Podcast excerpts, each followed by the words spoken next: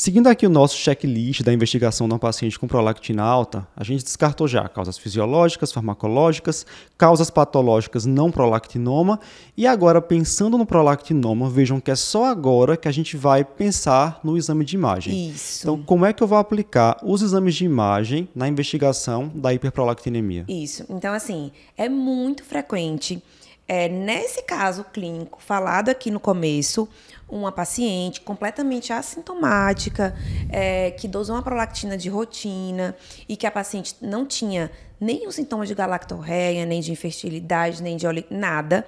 E aí é muito comum que essa paciente às vezes já venha com uma ressonância de hipófise. E aí às vezes confunde muito por conta da questão da presença dos incidentalomas. Então, incidentalomas hipofisários, na, o que é incidentaloma? É uma lesão que foi achada incidentalmente.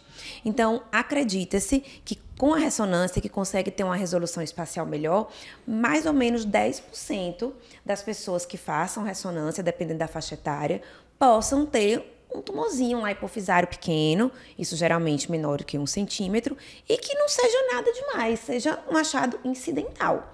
E aí, de repente, se você faz ressonância para todo mundo sem indicação, você vai achar, pode achar um incidentaloma e achar que aquilo seja um tumor que é o responsável pelo aumento da prolactina. Então, é como o Ícaro falou, essa questão do exame de imagem, você realmente deve fazê-lo quando você excluiu aquelas outras causas fisiológicas, farmacológicas e as outras causas patológicas. E aí, quando a gente realmente está apostando que é um prolactinoma, a gente costuma solicitar ressonância de hipófise com contraste. Ressonância, né? Ressonância. Então, a tomografia é, da região hipofisária, ela não é útil é, as, tem alguns lugares que só é isso que tem disponível.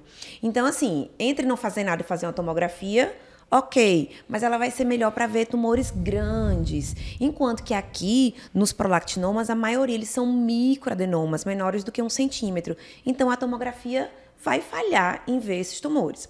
Então, é a ressonância mesmo, ressonância hipofisária, não ressonância de crânio também. Sim. Então, ressonância de hipófise e geralmente com contraste, porque como eles são microadenomas, menores do que um centímetro, a injeção do contraste sensibiliza com que a gente consiga visualizar esses tumores menores.